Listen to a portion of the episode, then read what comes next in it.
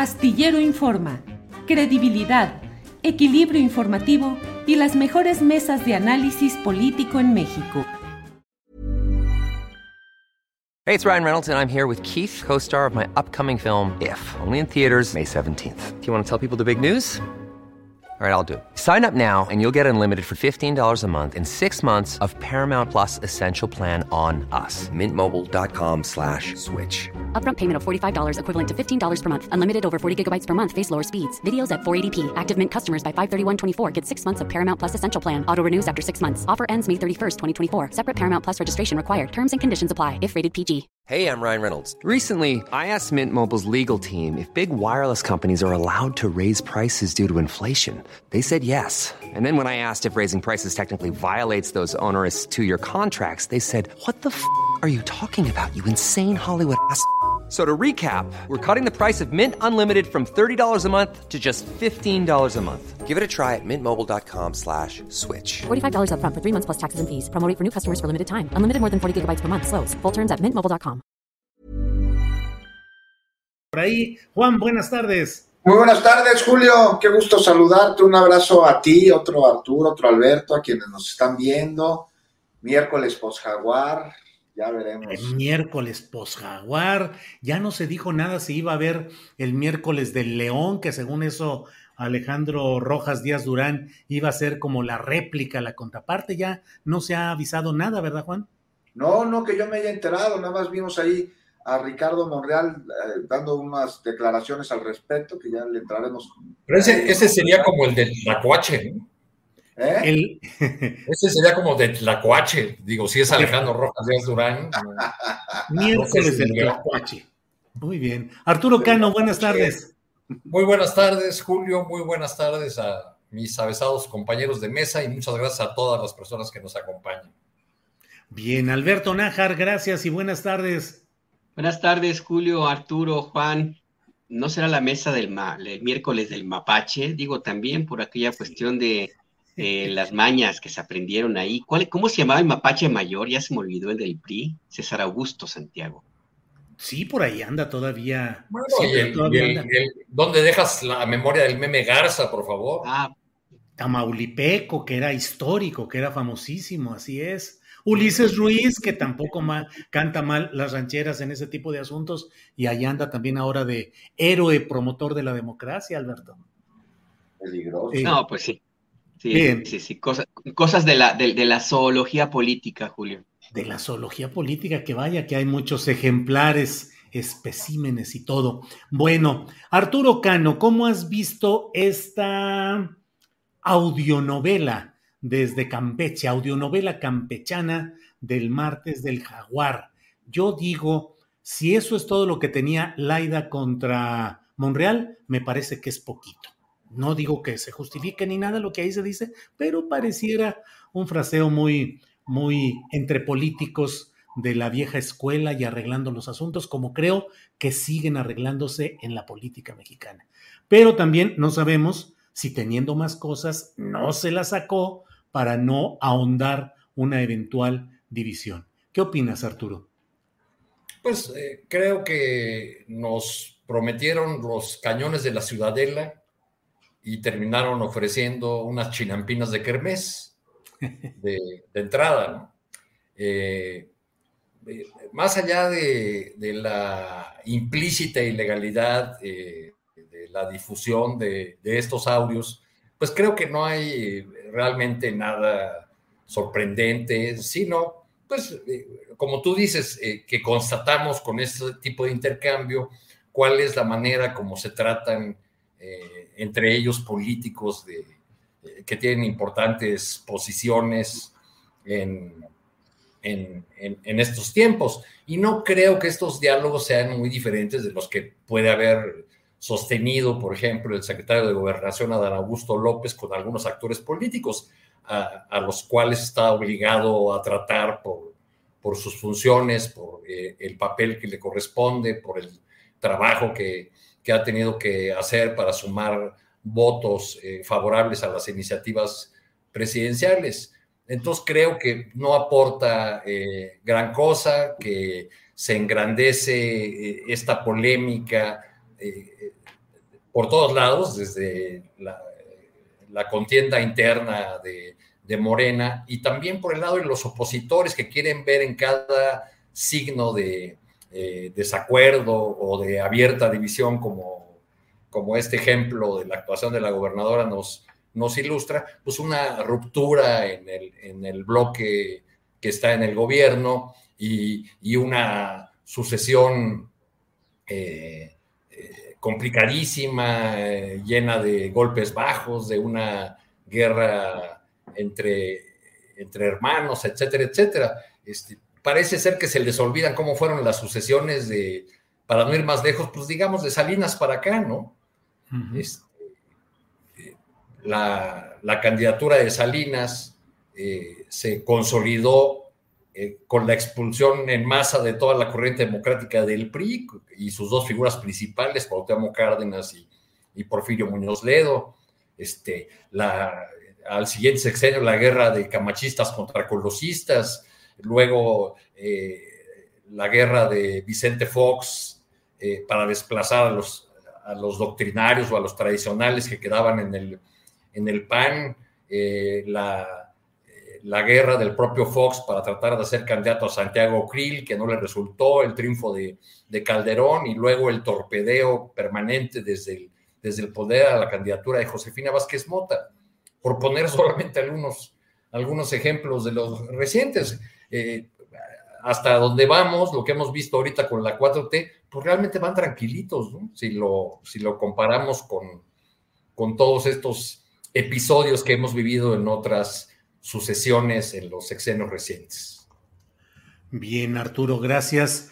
Eh, Alberto Nájar, ayer mismo se produjo una respuesta de la senadora priista por Zacatecas, Claudia Anaya, que fue quien jugó, eh, quien participó pues en la elección contra David Monreal, el hermano de Ricardo Monreal, y durante el fraseo que tienen, eh, al menos en este chat, en este chat eh, tanto Monreal como Alito, pues se percibe claramente que hay un arreglo entre ellos para hacer que gane Morena y David Monreal en Zacatecas, con ah, Monreal reprochándole que no se cumplió el compromiso de que fuera hombre el candidato del PRI en Zacatecas y que no hubiera alianza.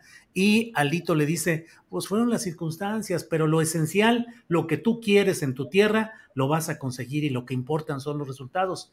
Y la senadora Anaya pues ha pedido que renuncie eh, Alito y dice que ella no perdió, que fue entregada, que el triunfo del PRI en Zacatecas lo entregó Alito Moreno. ¿Cuántas cosas derivables de estos hechos? Y sin embargo, sigue la maquinaria de alianzas y de acuerdos como si nada. ¿Cómo ves estos temas, Alberto?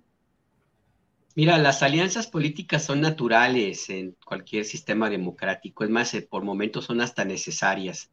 Y también, pues tampoco podemos hacer a un lado que los políticos se llevan fuerte, no son necesariamente eh, alianzas que sean muy puras, muy pulcras, casi siempre tienen algo muy, muy escondido y la ética es uno de los valores más extraviados en este tipo de, coaliciones. De, de, hecho, yo no conozco en la historia de lo que llevo de periodista, más de 30 años, 36 años, no conozco una alianza electoral donde no haya existido algún factor de, esta naturaleza de pleitos y de, de cosas oscuras, ¿no? Inclusive las que se eh, mencionaron también y las que pactó el presidente Andrés Manuel López Obrador, por ejemplo, para llegar a la presidencia de México, que unió a grupos distintos también de varios perfiles, algunos inclusive encontrados entre ellos, que tenían un solo propósito, que era, sí, claro, que ganara el presidente de la República, pero también también favorecerse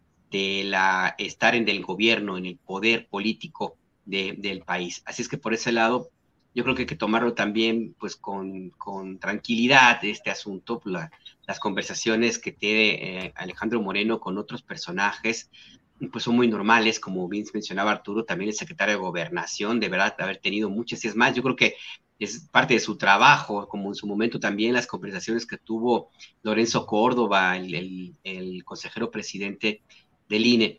Aquí lo que me parece importante destacar es de nuevo esa parte del origen de estos elementos, de estos datos, que son filtraciones de grabaciones que todo parece indicar fueron tomadas sin el consentimiento de Alejandro Moreno, es decir, de forma ilegal, y que se utilizan eh, de esta manera por Laida Sansores.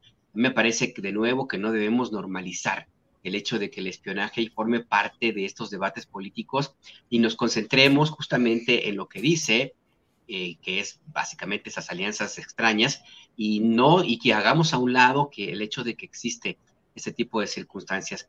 Más allá de eso, pues a mí me parece que eh, Alejandro Moreno pues suma, suma una piedrita más en su ya larga eh, costal, porque ya no puede decirse el zapato, ya los tiene retacados de piedras, eh, en toda esta situación tan, tan incómoda que le ha representado, pues de la ventilación de sus conversaciones. Yo no estoy muy seguro que eventualmente pueda funcionar esta petición de que renuncie. Esto no, no operó en los momentos más álgidos de, la, de las filtraciones y no veo que tenga algún futuro eh, ahora mismo, pues si tomamos en cuenta que lo que, lo que se difundió pues por parte de Laida Sansores no tiene mayor trascendencia en términos de la, si lo comparamos con todo lo que anteriormente se había, se había eh, revelado.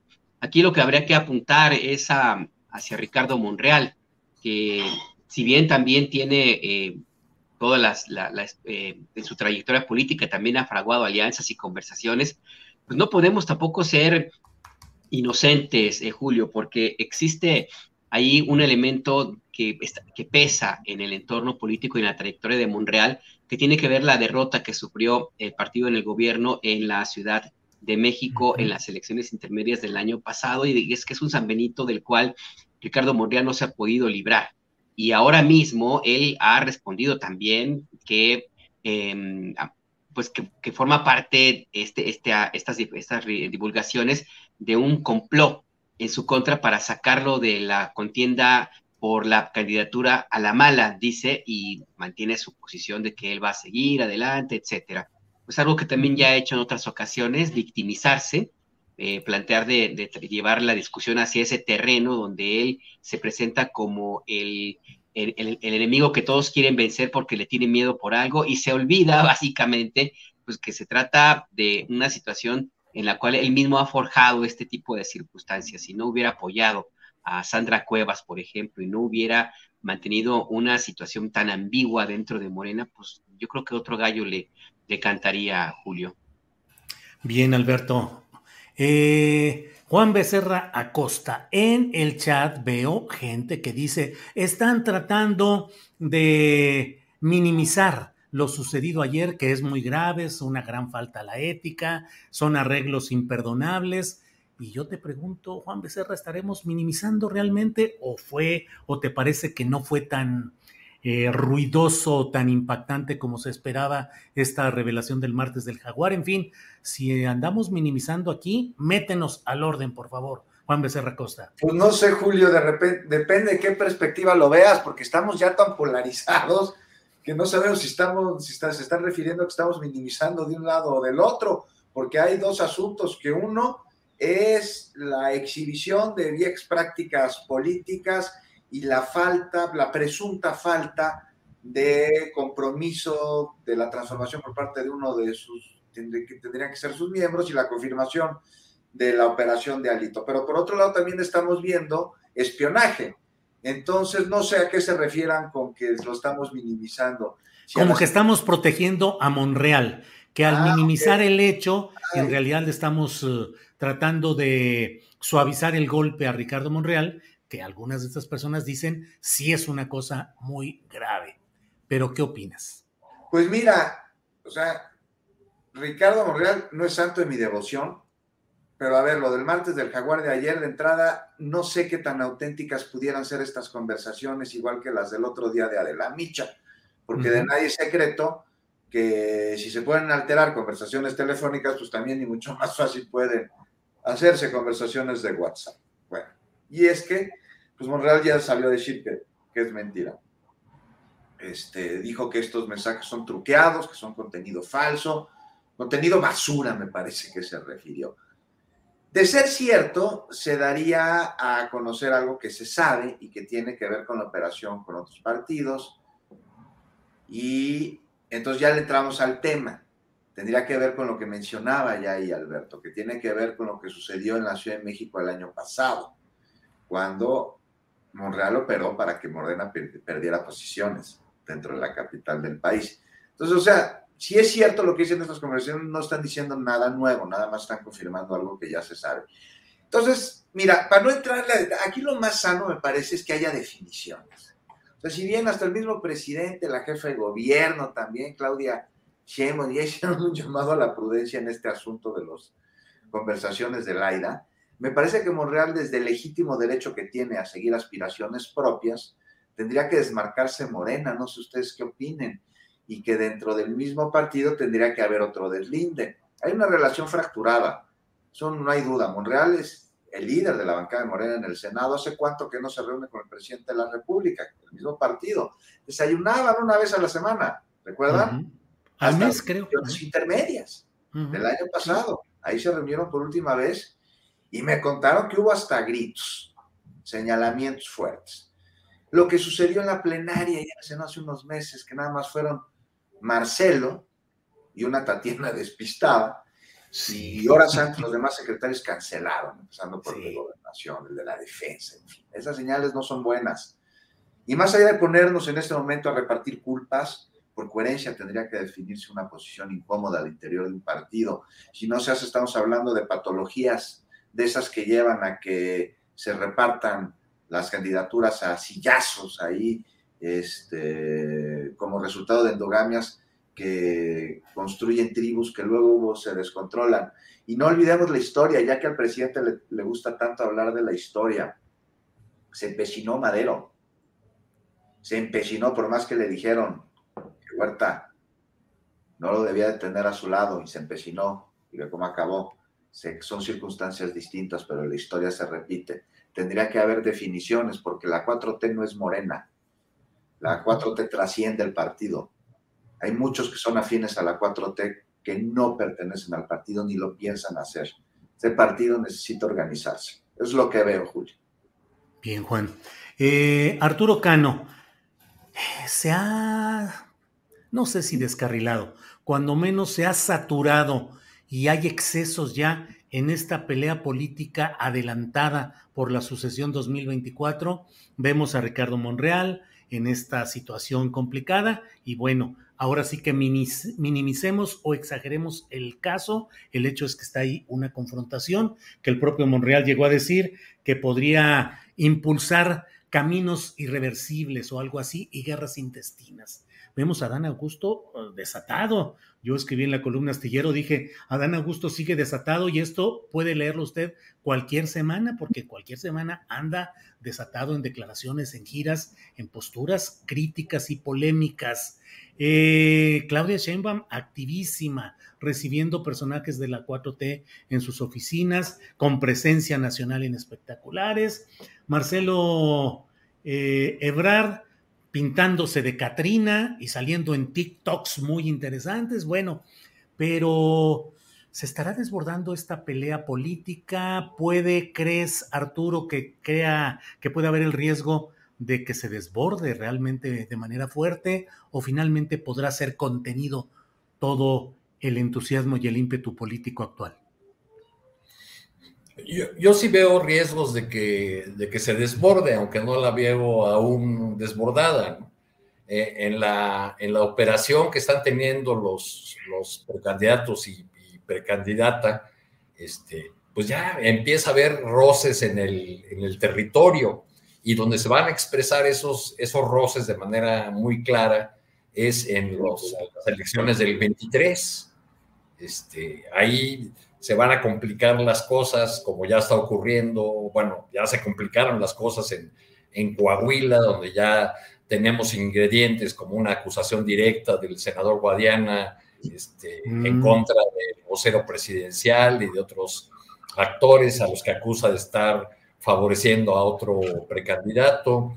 Eh, en el caso del Estado de México tenemos, me parece un buen ejemplo, una denuncia o un tuit del, diputado Daniel Cibaja, eh, que es eh, uno de los organizadores de, la red de diputados locales en apoyo a Marcelo Ebrard, en el cual se queja de que desde el equipo de Claudia Sheinbaum se está llamando a los diputados locales del Estado de México eh, para una reunión con, con, la jefa de gobierno e interpreta esta acción ya como, como parte de la cargada o de una cargada oficialista a favor de Claudio Sheinbaum y que no se admite la, participación de otros personajes.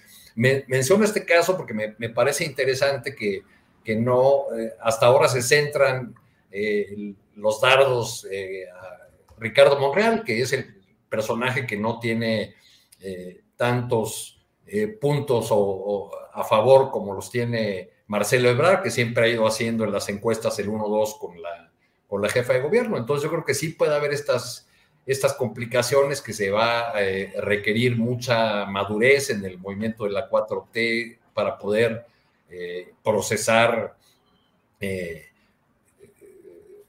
la, candidatura y, no debemos olvidar cuál puede ser el punto de ruptura. Tanto Monreal como Marcelo Ebrard han insistido en la necesidad de un piso parejo.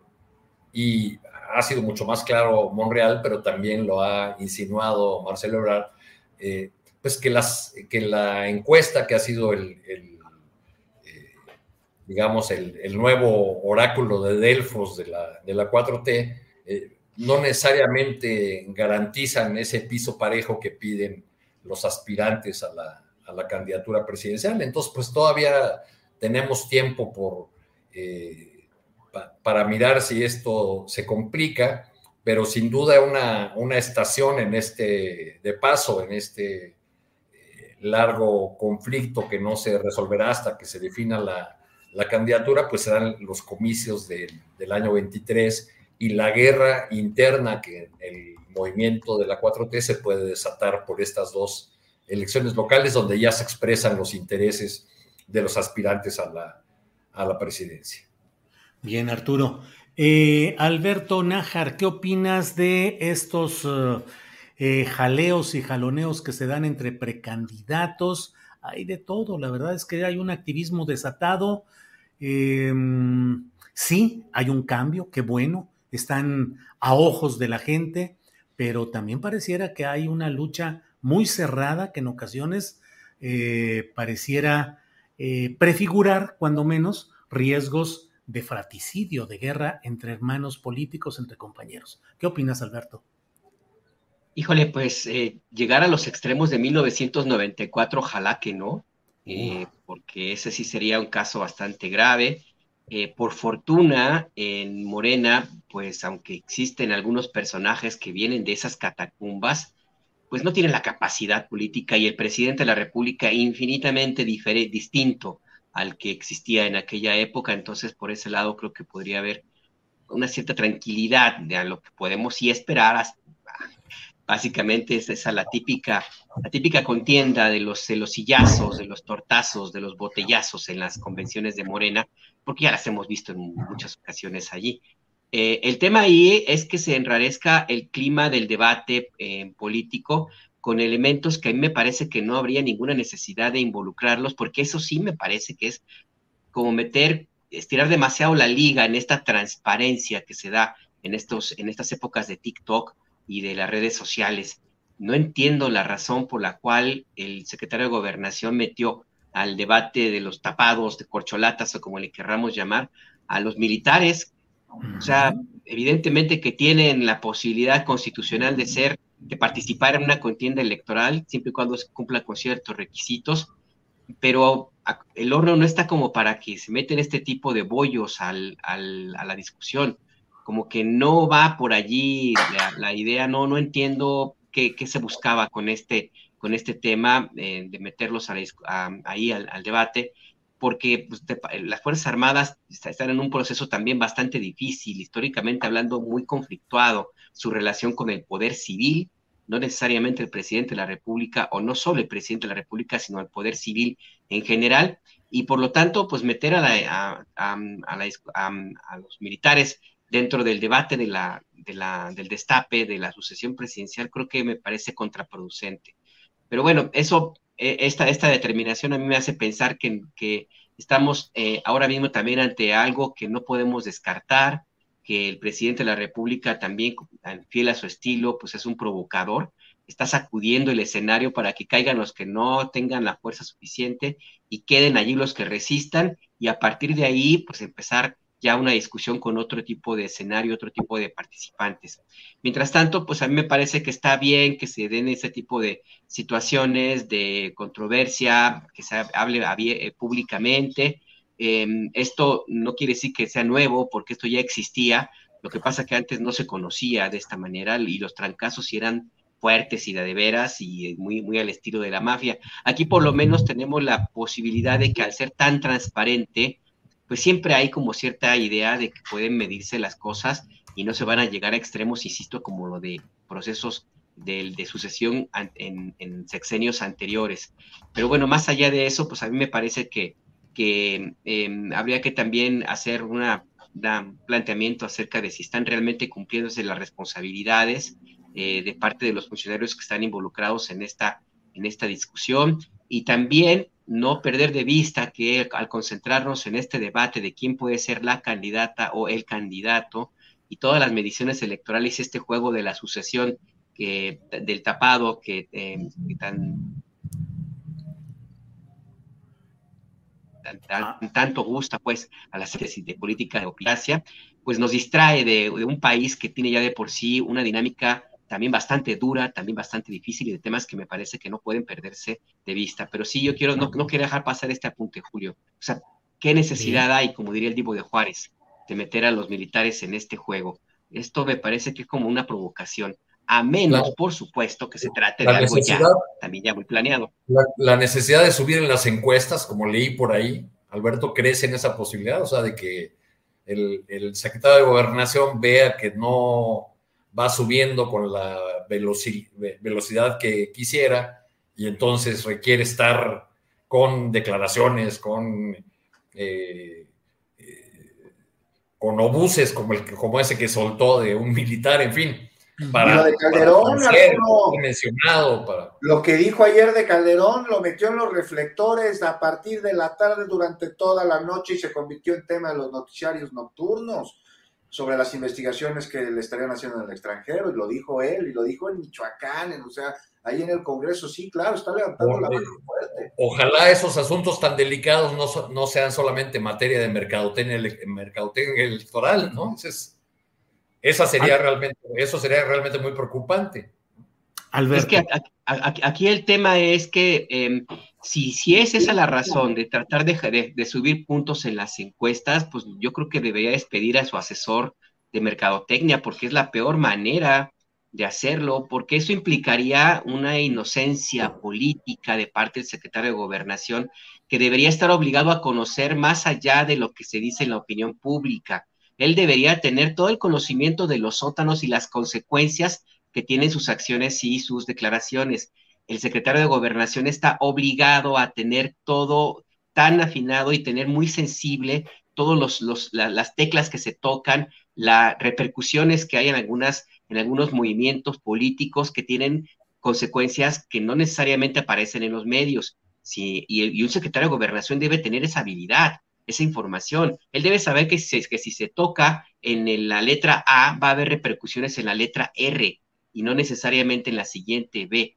Para eso le pagan, para eso, para eso es que es un secretario de gobernación, un, personaje de contención política, no de provocación.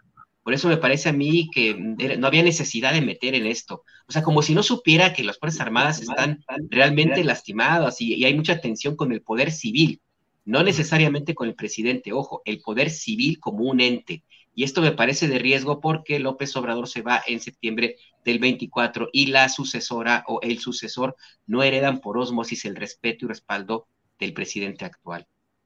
Sí, Alberto, gracias. Juan Becerra Costa, ¿qué, qué sucede en esos términos de lo que es eh, la propaganda política? Hay quienes dicen, en términos comerciales, no hay publicidad mala. Entonces, eh, te pregunto en una serie de preguntitas, Juan, eh, Adán Augusto, finalmente la publicidad que sea, no es mala para él, sea como sea. Uno, dos, eh, Claudia Sheinbaum tiene a un asesor eh, catalán, eh, Antoni, no me acuerdo cuál es su Rubí, García Rubí o algo así, que estuvo en la campaña de Gustavo Petro en Colombia.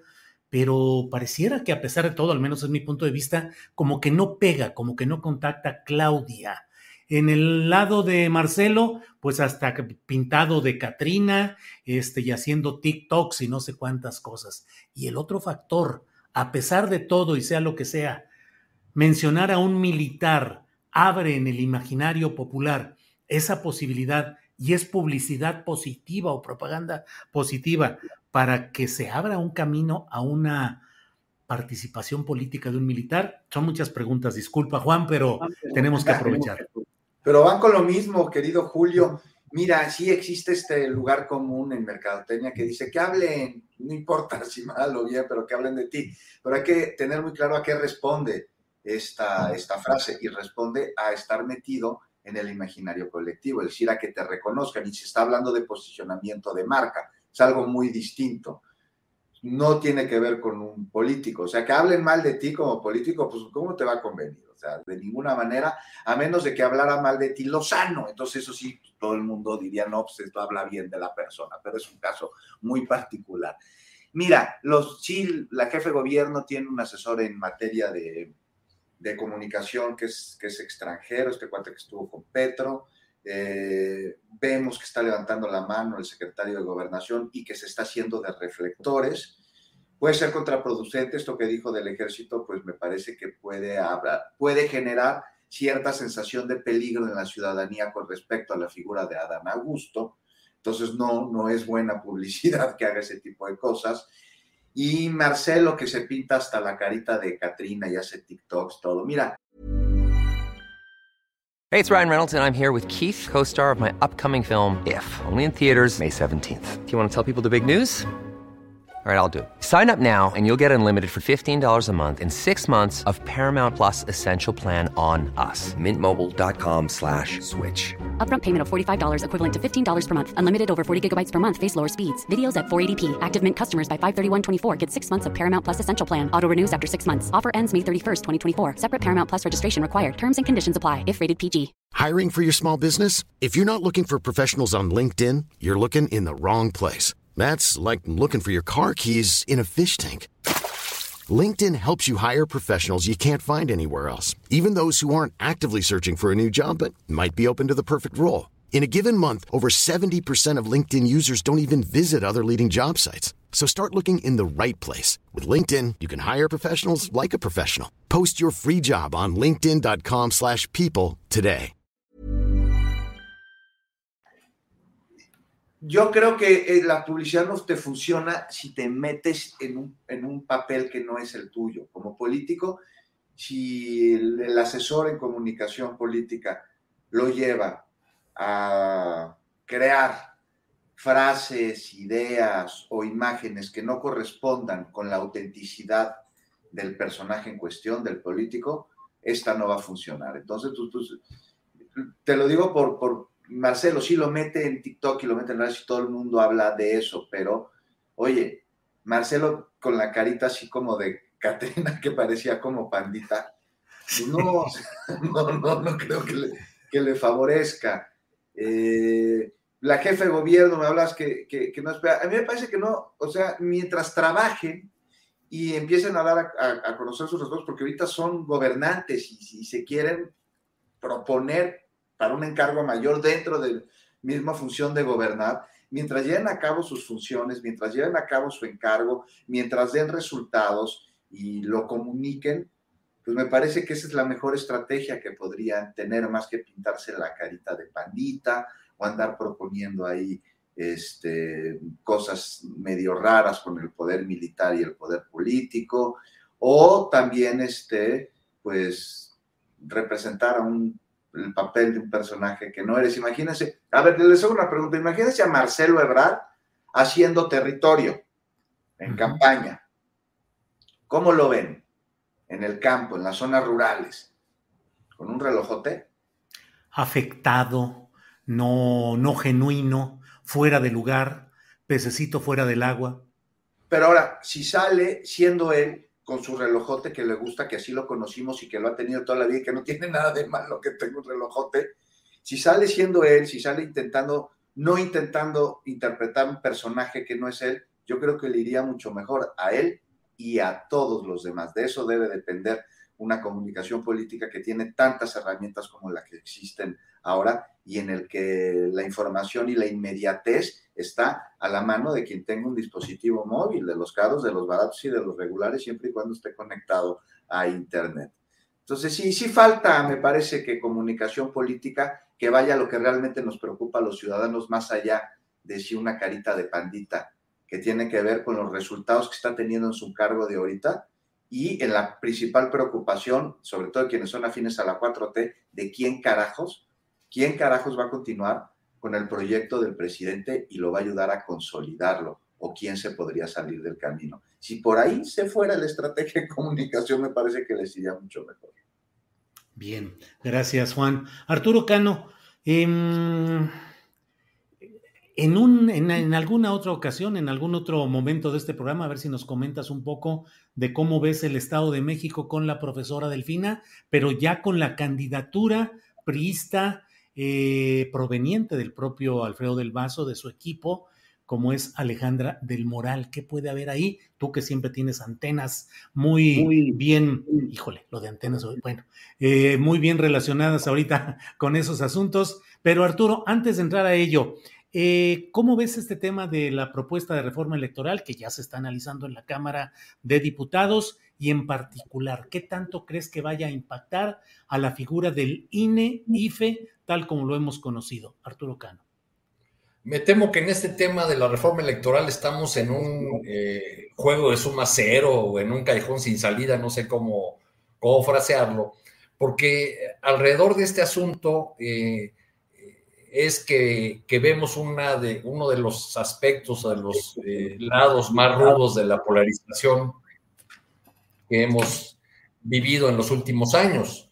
Este, eh, se ha convertido esta, esta discusión eh, en, una defensa o un ataque este, sin medias tintas de una institución este, que, que para los opositores encarnan sus consejeros, como si el INE no fuera un conjunto mucho más amplio de funcionarios esparcidos en todo el país, de procedimientos y prácticas electorales, como si no hubiese eh, costado muchísimo y largos años la construcción de este eh, gran aparato electoral surgido de la desconfianza y de nuestra historia de fraudes electorales eh, que nos hizo tristemente célebres en, la región latinoamericana y quizá en todo el mundo.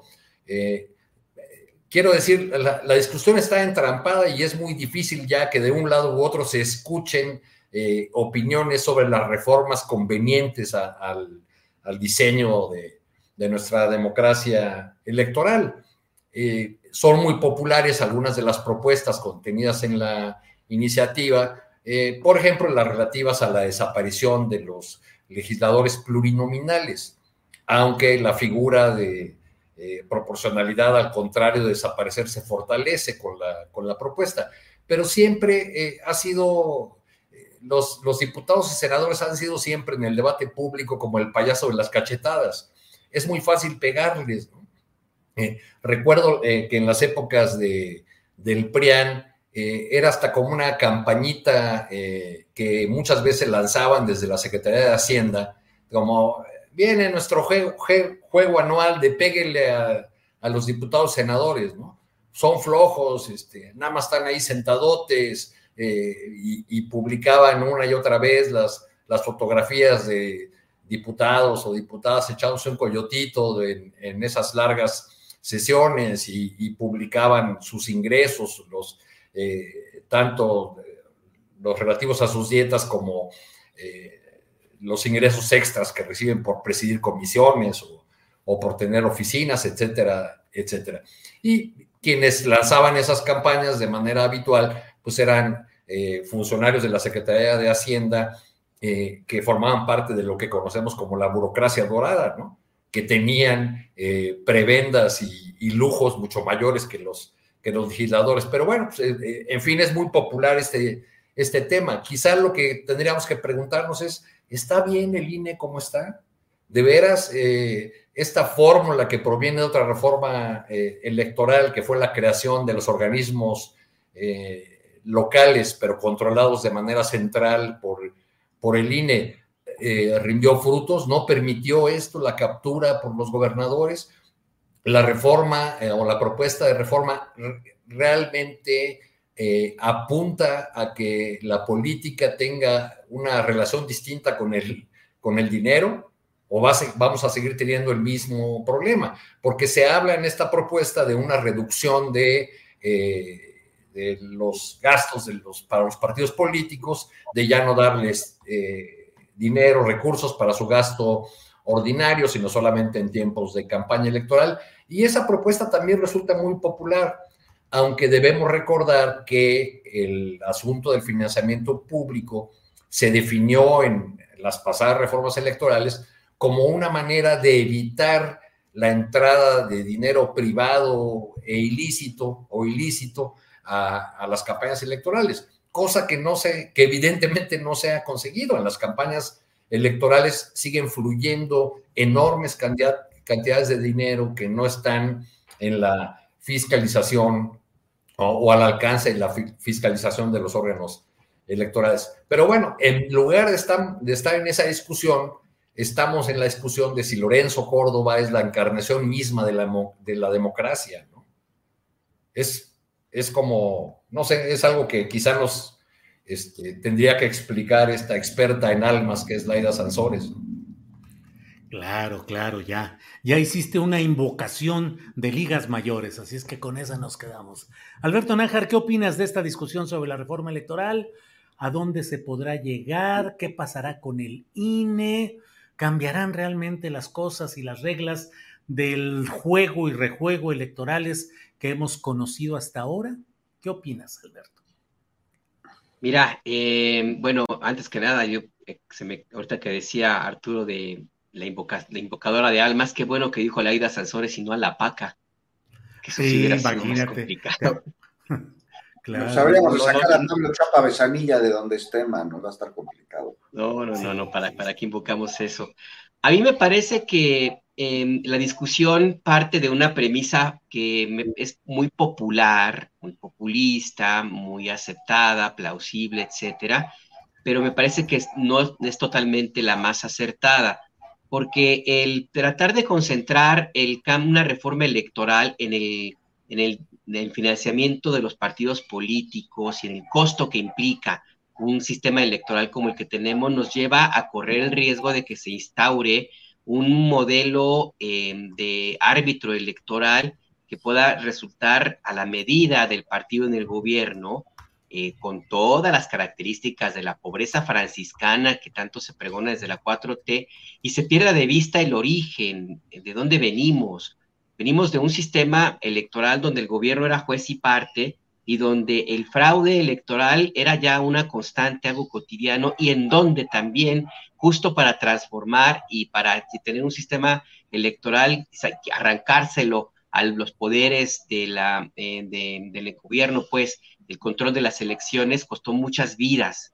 Y me parece que eso también debe estar en la discusión, porque lo que se necesita es tener un árbitro electoral confiable, realmente eh, imparcial, que tenga em, los recursos necesarios para poder ejercer bien su, su trabajo y discutir también otros elementos que están allí y que forman parte inclusive de la burocracia y del costo eh, económico del Instituto Nacional Electoral. Es cierto que una buena parte del dinero que se le entrega al INE es para los partidos políticos, es cierto, ahí tiene que ajustarse mucho las reglas, pero también es cierto que el INE se ha convertido prácticamente en el órgano identificador de los mexicanos, porque no existe otra forma más, eh, em, digamos, adecuada o más popular o más asequible para tener una, una forma de comprobar que eres mexicano y mayor de edad.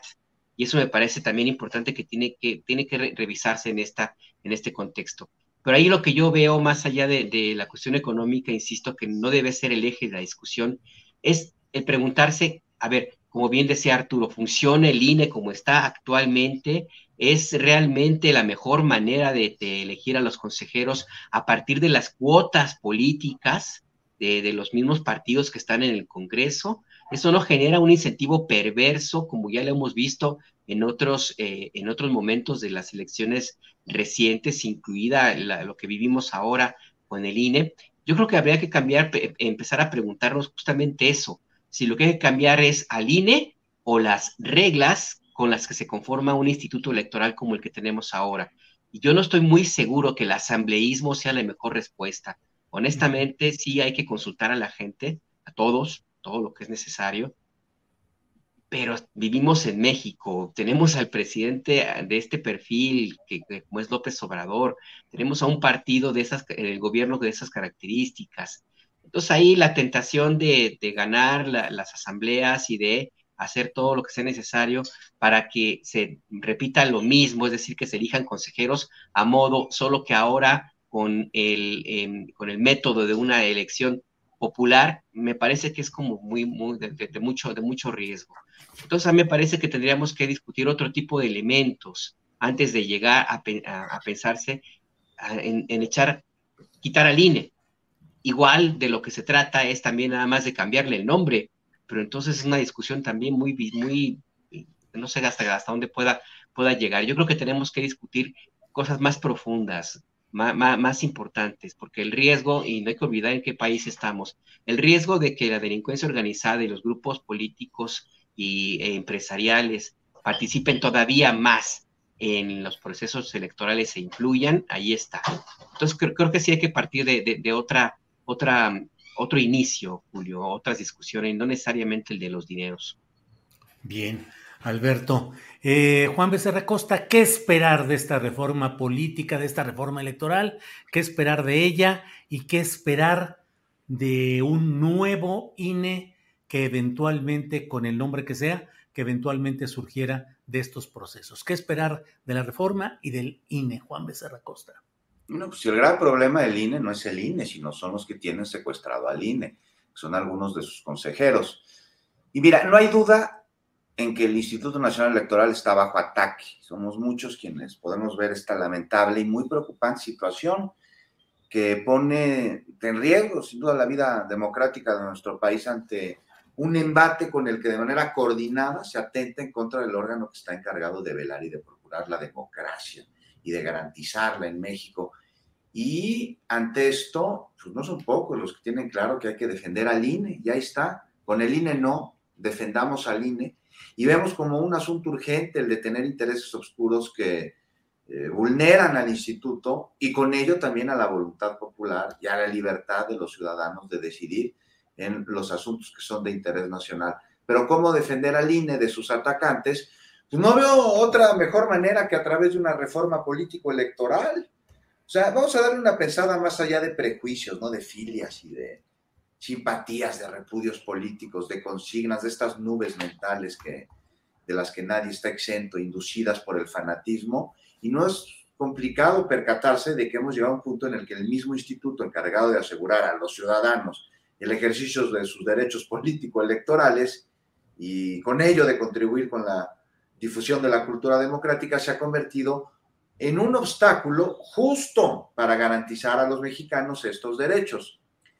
Y el ataque a los principios, a las facultades, a la misión del instituto, pues no es secreto de nadie, se ha visto una y otra vez desde el interior del órgano, este, desde sus opulentos, por no decir exóticos consejeros, que desde que inició el sexenio han dejado claro, entre mucho más, que no están de acuerdo con una austeridad que elimine los gastos superfluos e innecesarios para dirigir recursos a donde más se necesiten, ¿no? no, y esto responde a que evidentemente ellos están alejados de una población a la que consideran ahí, ajena, de la que incluso se burlan por, de manera por demás racista ante sus usos, costumbres y lenguajes. la bronca del dinero no, o sea, sí tiene que ver con la cantidad y con el recurso que les se podría dar, pero también con el imaginario colectivo que existe eh, al interior del INE con respecto a, a, estos recursos de los cuales ellos se sienten merecedores, a pesar del detrimento que causan pudiéndolos dirigir a otros lados, y esto no es asunto menor. Y lo podemos ver claramente ejemplificado en aquella ocasión en el que Lorenzo Córdoba y Edmundo Jacobo este, Molina, tras entrevistarse este, con este, Córdoba, con el representante de un pueblo indígena, pues ahí en una llamada le dijo a, Edmundo Jacobo, ¿no? Que iba a escribir unas crónicas marcianas desde el INE y, este, y empezaron a burlarse de la manera en la que hablaba este líder indígena y le dijo, yo, gran jefe de Chichimeca, vengo a Guanajuato a decirte, ti, diputados para nosotros. Dices, ese es el presidente consejero del INE, pues ahora entiendo todo, ¿no? Entiendo cómo él se siente que pertenece a una cúpula muy pequeña y que los demás incluso no tendrían categoría de ciudadanos, el consejero presidente del Instituto Nacional Electoral. Ahora, imagínense que estas situaciones se pudieran evitar al otorgarle a la ciudadanía el derecho de ser nosotros quienes decidamos quiénes son las personas que integran el Consejo General. Pues sí suena bien, pero también se necesita que un órgano especializado los designe porque son, son puestos muy especializados, ¿no? Y ahora, ¿quién va a decidir quién es la terna de los que serían votados como consejeros? Un político, un partido, pues entonces estamos hablando de lo mismo. O sea, sí se tiene que revisar aquí para que los consejeros no respondan a intereses que no tengan que ver con los que su función les determina, que no tengan deudas políticas a quien los puso en el cargo, por más que los elija la ciudadanía. Si alguien los pone como candidatos, entonces ahí ya debe un favor. Pero una reforma al INE es justo lo que se propone para salvarlo, para protegerlo ante pues, muchos atentados contra la democracia que se dan de su interior. Ya para acabar, o sea, recordemos que con el ejercicio de revocación de mandato salió Ciro Murayama a decir que abstenerse era una opción viable, no solo viable, sino también democrática, cuando la abstención, el no llamar al voto, pues es, va contra todo lo que tiene que ver con la democracia, que es la participación de la voluntad popular. Entonces, pues sí, sí se necesita. Y ya, si quiere, Julio, hablamos en otra ocasión, porque hay muchos temas, están las prerrogativas a los partidos políticos que salen carísimos, disminuir la cantidad de diputados, son demasiados, o sea, la cantidad que hay responde a sus resultados, ellos responden a lo que tendría que ser, que es representante popular o los intereses de sus bancadas, ¿qué onda? ¿Van a ser todos pluris? o van a ser de representación, porque no queda muy claro. Ayer hablé con Eduardo Juchín de eso, y una posible segunda vuelta. No sé, son muchos temas, habría que tocarlos y ver, ver si los podemos ir tocando uno por uno ahí conforme se vaya presentando esta discusión. Pero bueno, pues me parece muy sana y, ojalá y prospere, cosa que se ve complicada. Bien, Juan. Eh, Arturo Cano, Estamos ya, son las 2 de la tarde con 50 minutos. Llegamos a la muy gustada sección del postrecito. Unos tres minutos tenemos cada cual antes de despedir esta mesa de periodismo. Arturo, ¿de qué nos deseas hablar, por favor?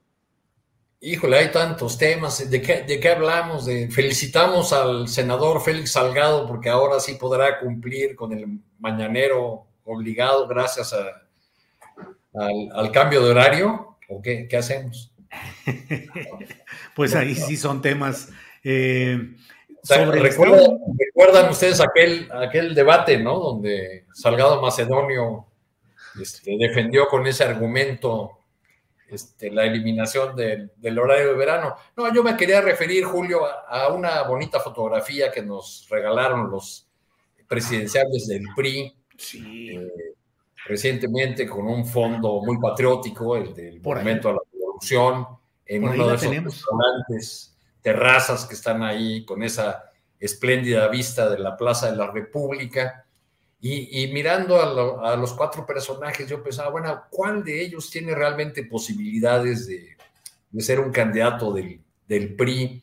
¿Cuál tiene los respaldos eh, empresariales, políticos, eh, la estructura? Yo creo que de los que están en la foto, todos excepto Beatriz Paredes.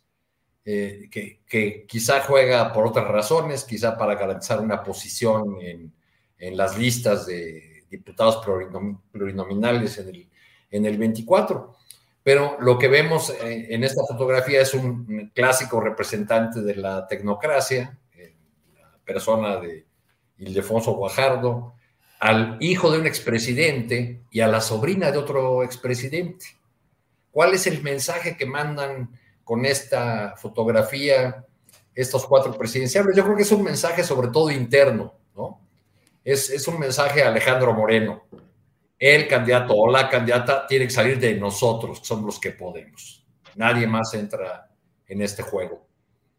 Ah, ahí la dejo nada más en calidad de, de postrecito. Ya estaban en el póster, por ejemplo, por cierto, en la foto, creo que sí, se ven ahí hasta las tacitas de café Sí, así es. Y también ese mensaje a Alejandro Moreno y también a otro Alejandro, Alejandro Murat, que no estuvo invitado o mencionado cuando menos, de que hubieran dicho, bueno, no pudo estar porque obviamente está cumpliendo su función en Oaxaca, pero eh, está con nosotros también solidariamente a distancia Alejandro Murat. Sí, fue una foto sin Alejandro Bien, bien. Alberto Nájar, postecito, por favor.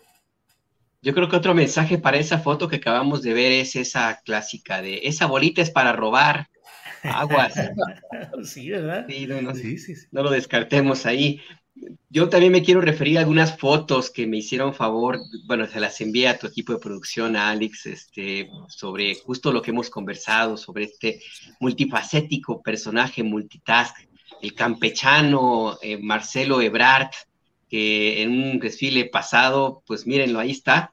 No sé, yo invitaría a la audiencia pues que digan qué piensan de aquí de Marcelo Ebrard con esta carita que bien decía eh, Juan, que más bien parece pues el, velocito pan del Towi Panda ahí ya grandote.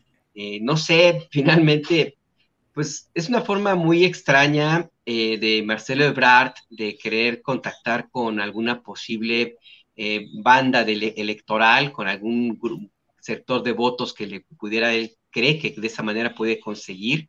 Em, no sé hasta, hasta qué punto el, olviden sus asesores de Marcelo Ebrard, pues que el TikTok, Twitter no votan y que no necesariamente esa es la mejor manera de hacer eh, una, una, campaña política. Ahora, pues él se quiere presentar como alguien más cercano a la gente, pues sí, yo creo que, eh, habría que esperar que salga de los, del el corredor Roma Condesa y ahora también el Paseo de la Reforma, y pues que empiece a hacer otro tipo de recorridos en áreas donde, donde no necesariamente va a tener contar con todo a modo. Y, me, parece que es parte de los nuevos, de los nuevos tiempos, la, forma de hacer política.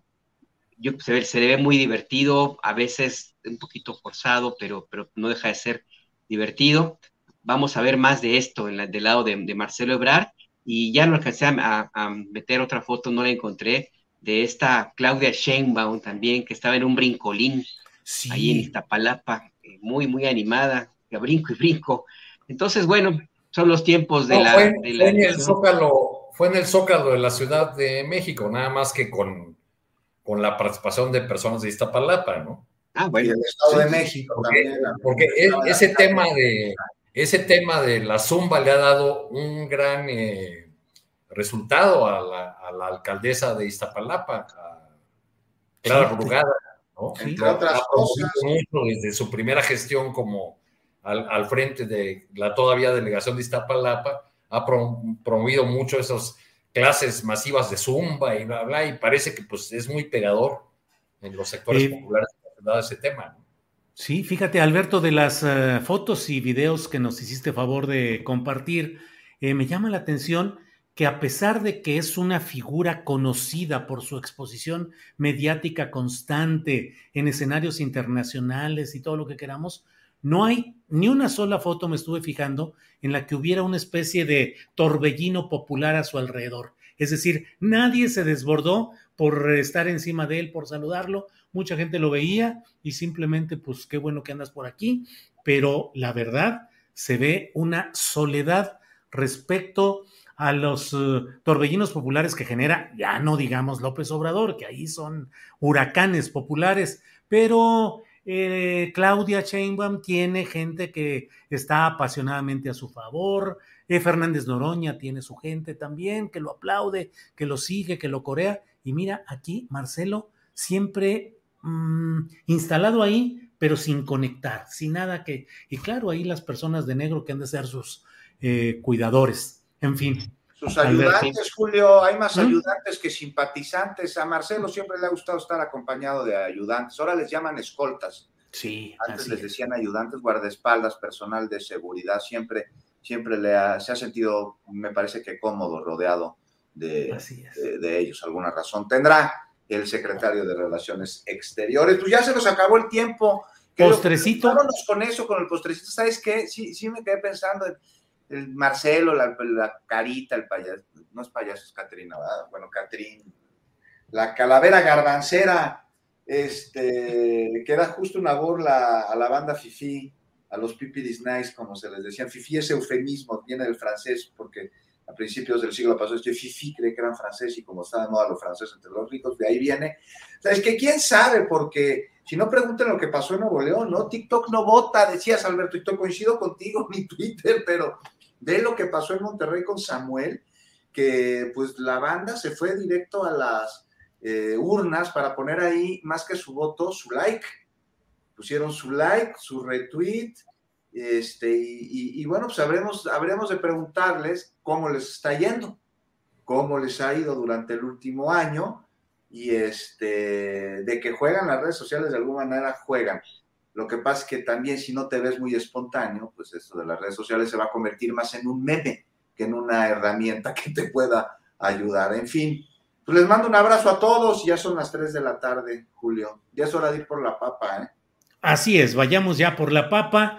Eh, estamos puntuales, empezamos puntuales y terminamos puntuales. Arturo, gracias y buenas tardes.